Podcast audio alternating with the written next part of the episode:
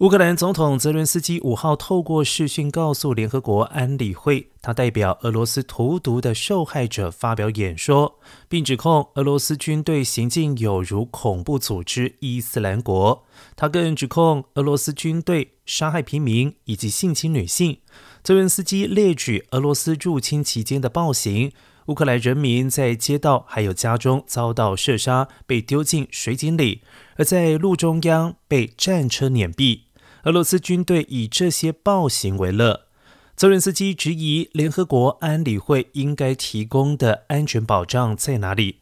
泽伦斯基要求应该要对莫斯科当局入侵乌克兰犯下的罪行加以就责。他并且呼吁联合国采取行动改革，让安理会常任理事国俄罗斯得以行使否决权的制度。